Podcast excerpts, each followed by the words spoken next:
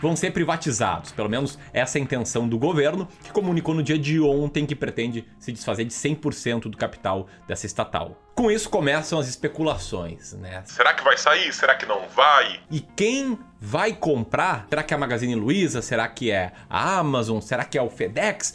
Enfim, o que eu vou falar aqui no vídeo de hoje é sobre isso e o que, que isso significa para você, investidor, se faz sentido investir numa potencial compradora dos Correios frente a esse cenário que está se pintando, sim ou não, e como eu acredito, pelo menos, que o investidor deve se comportar frente a esse tipo de coisa, beleza? Se isso parece interessante para você, presta muita atenção nesse vídeo até o final. Se o tema te interessa, senta o dedo no like e enquanto roda a vinheta, comenta aqui abaixo o que, que você achou dessa notícia, se achou uma coisa boa, se achou uma coisa ruim, se é indiferente, deixa aqui no comentário, beleza?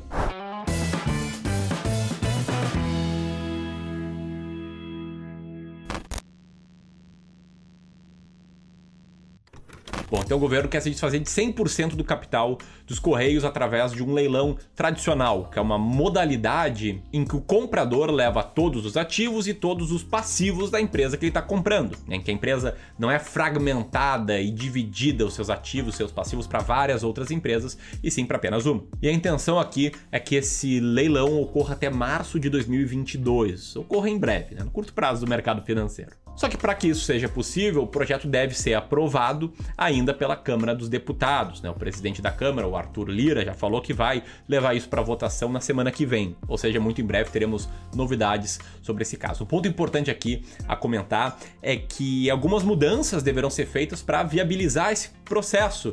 Porque, segundo a nossa Constituição, aquela coisa maravilhosa, né, que prevê tudo para todos, cabe à União, abre aspas, manter o serviço postal e o correio aéreo nacional. Né? Obrigado, Assembleia Constituinte, por prever que o serviço postal é nosso. O serviço postal é nosso brasileiro. Putz, grila, velho, que sacanagem isso aí. E aí, o que que tá, que estão falando que vai acontecer? Estão falando que a Anatel, a Agência Nacional de Telecomunicações, pode ser transformada em Agência Nacional de Comunicações, a Anacom, que vai passar a regular os serviços postais. E um ponto ainda importante sobre isso é que o Ministério da Economia ainda não definiu um valor para o negócio e que isso ainda depende da avaliação mais minuciosa dos números da empresa. E é sobre isso que eu quero falar agora. Como é que estão os correios, como é que estão os números dessa empresa? Bom, então vamos lá. Tá no balanço do fechamento do ano de 2020, os correios tinham 14 bilhões de ativos, entre ativos circulantes e não circulantes. Só que do outro lado, ela também tem grandes passivos. Né? O BNDES calcula um passivo de 13 bilhões de reais, o que gera um patrimônio líquido de 1 bilhão de reais. Nesse mesmo ano passado, ano de 2020, os Correios registraram um lucro líquido de 1,5 bilhão de reais sobre uma receita total de 11 bilhões. E aqui entra os detalhes importantes que a gente tem que entender, tá? O lucro líquido de 1 bilhão e meio parece ser um lucro relevante, você deve pensar, pô, os correios estão muito bem, né? Estão num baita lucro, querem vender, né? São entreguistas. então vamos lá, acho engraçado isso. Quem pensa isso tem sorte de não existir rede social na época lá nos anos 90, quando privatizaram as telecomunicações. Aquela... Que não, os entreguistas, agora quer levar as telecomunicações. Numa época em que pergunta para os teus pais, ou talvez você mesmo tenha vivido, era tão caro, mas tão caro ter uma linha telefônica que você declarava no seu imposto de renda. Eram raras as pessoas que tinham uma linha telefônica em casa. Mas voltando aqui, dá para quem acha que isso é entreguismo e tal, não um setor estratégico. Deixa eu falar o seguinte, tá? Esse lucro de 1,5 bilhão de reais ele não é um lucro recorrente. Cerca de 60% desse valor, ou mais ou menos 900 milhões de reais, do lucro vem de efeitos não recorrentes, como o adiantamento de impostos, como resultado financeiro e reversão de provisões, que são coisas que a empresa não pode fazer todos os anos. Não é ligado à operação da empresa. É não operacional, não recorrente. Ainda segundo o Ministério da Economia, os Correios precisariam ter que investir cerca de 2 bilhões de reais por ano para serem competitivos frente aos seus pares. Só que ele investe apenas 200 milhões anualmente para isso. Não à toa, não sei qual a experiência de você como consumidor, mas bicho, as paradas que mandam as coisas demoram para chegar, demoram bastante. Vi até uma piada ali no meu Instagram, Ramiro Gomes Ferreira, alguém falando que vai mandar um, um pack nessa semana e ficar bem tranquilo que vai chegar no destinatário depois da empresa ser vendida, em março de 2022. Mas enfim, tá no próprio ano de 2020, um ano em que, por conta de toda situação mundial, toda situação nacional, enfim, tudo que você sabe em que empresas ligadas ao setor de comércio eletrônico dispararam a receita, a receita dos Correios caiu. O faturamento caiu 6% porque está ficando de fato para trás. E a minha opinião aqui é muito clara, né? Eu tenho certeza que o serviço vai melhorar muito e ainda arriscaria dizer acabar o monopólio, tiver cada vez mais e mais concorrência, com o passar do tempo, o preço pode sim cair. Mas o fato é, comenta aqui se você concorda, comenta se você discorda. Esse não é o principal ponto do vídeo, né? O principal ponto do vídeo é sobre como tomar boas decisões de investimentos com base nisso, frente a este cenário. E aí você pode estar pensando, porra, amigo, mas o que isso aí tem a ver com o mercado financeiro, com seleção de ações, com investimentos? E o fato é, é que existem várias empresas que certamente estão interessadas em comprar os Correios. O Fábio Faria, que não é o Roder, tá? O ministro das Comunicações, disse em 2020, abre aspas, já tem pessoas e grupos interessados na aquisição dos Correios. Então isso é importante porque não teremos um processo de privatização vazio. O que faz sentido, né? Os Correios têm capilaridade, uma boa capilaridade nacional, então é estratégico para várias empresas que lidam com entregas ter esses ativos. Né? Existe um ganho, uma sinergia entre esses ativos e pode ser determinante para quem quiser adquirir, inclusive para ser vendido por um preço melhor. Em resumo da ópera, tá? Posso falar aqui de algumas empresas que, pelo bom senso, é normal pensar que elas poderiam se interessar, como a FedEx, a maior empresa de transporte expresso do mundo, que tem BDRs listadas aqui de código FDX B34, que códigozinho difícil, né?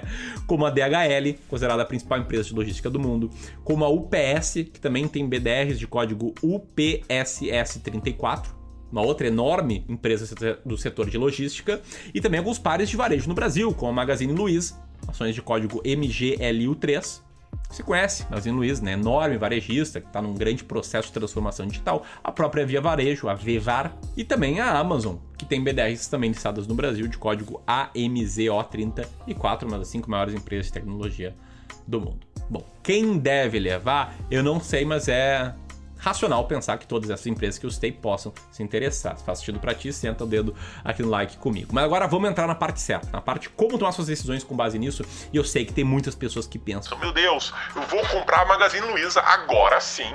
Imagina com essa cadeia dos correios. É, você pode pensar o mesmo da Amazon, mesmo da Via Varejo, ou até comprar as três empresas pensando que quem comprar os correios vai sair ganhando. E para mim isso não passa de um jeito errado, redondamente errado de tomar decisões de investimentos, tá? Que você pega uma tese, uma notícia, algo qualitativo e toma decisões com base nisso, sem analisar números, sem ter informações completas, sem saber se o preço que essa empresa está pagando faz sentido, sem entender qual ganho de sinergia e sem entender se faz sentido comprar uma empresa dessas, mesmo se a compra dos correios for boa. Quer dizer, eu vejo diariamente investidores na bolsa, alguns estão começando, outros até que já investem há mais tempo, que tem o mesmo problema que é uma insegurança na hora de decidir quais ações comprar. Que eles não sabem quando comprar uma ação, quando já tem uma ação, não sabem quanto tempo manter. Muitas vezes compram uma ação que despenca e aí eles não vendem, porque estão esperando ela voltar ao preço anterior para comprar. Enfim, se você se identifica com isso, você não pode investir assim. E eu te convido a aprender a investir com critérios claros, que é o que eu faço. Para mim só tem um critério que me leva a decidir se eu compro uma ação sim ou não e se eu tenho ela em carteira, se eu devo manter ou vender ela. Que é entender se a ação está barata. Se ela tá barata, eu compro. Se ela continua barata, eu mantenho. Quando ela não tá mais barata, eu vendo. Eu olho um, um indicador chamado Earning Yield para entender se a empresa está barata, sim ou não. Eu vou te explicar todo o racional dessa estratégia, o porquê ela funciona, os resultados históricos, resultados reais dos meus clientes, que eu já sigo esse método há mais de 5 anos aqui no Clube do Valor, numa imersão que vai começar muito em breve, já no dia 20 de julho.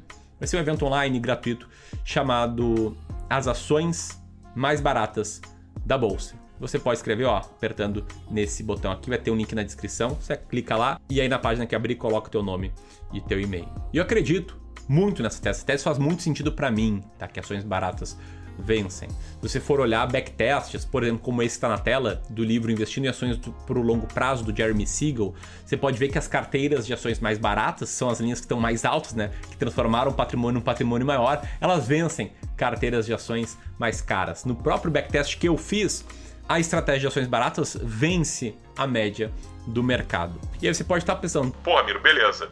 E dessas ações aí que você citou, elas estão baratas sim ou não? E eu preciso falar uma coisa, tá? Eu não invisto em BDRs, eu não acho que faz sentido atualmente, considerando a liquidez que esse mercado tem. Tá? Tem um link, eu vou deixar também um vídeo, que eu vou deixar aqui um link na descrição que eu falo sobre isso, se BDRs vale a pena sim ou não, e aí eu explico por quê. E aí nos sobram aqui duas empresas, né, que poderiam eventualmente ser uma oportunidade, poderiam eventualmente estar baratas, que são a Via Varejo e a Magazine Luiza. E aí qual que é a grande beleza? Tá? Tendo um método claro de seleção de ações, você consegue comparar o quanto uma ação está barata em relação aos seus pares, em relação às outras empresas na bolsa. E te liga só, a Via Varejo é a ação número 121 no meu ranking. Então ela está longe, tá entre as mais baratas da bolsa. E a Magazine Luiza não apenas está cara, como ela é uma das ações mais caras da bolsa que passam nos meus filtros aqui. De um universo de 189 ações que passam nos meus filtros, ela é a número 183 das mais caras. Ou seja, eu passo longe delas com ou sem privatização dos Correios. Por isso, falando como investidor, para mim tanto faz se Amazon, UPS, Magalu comprar a empresa. Para mim, como consumidor, eu tenho certeza que o serviço vai melhorar. Acredito que o Estado ele deve se manter apenas no básico. Não vejo como estratégico para o país ter serviço postal. Isso é uma cabeça muito defasada de que não aprendeu nada com todas as privatizações que aconteceram até aqui. Mas concorde ou não, fato é, tome decisões de investimentos embasada e espero ter conseguido te ajudar a fazer isso nesse vídeo aqui, beleza? Se você gostou, compartilha com mais e mais pessoas. Vou deixar aqui o vídeo que eu falo sobre BDRs e aqui o link para as ações mais baratas da bolsa. Conto contigo lá. Um grande abraço, até mais!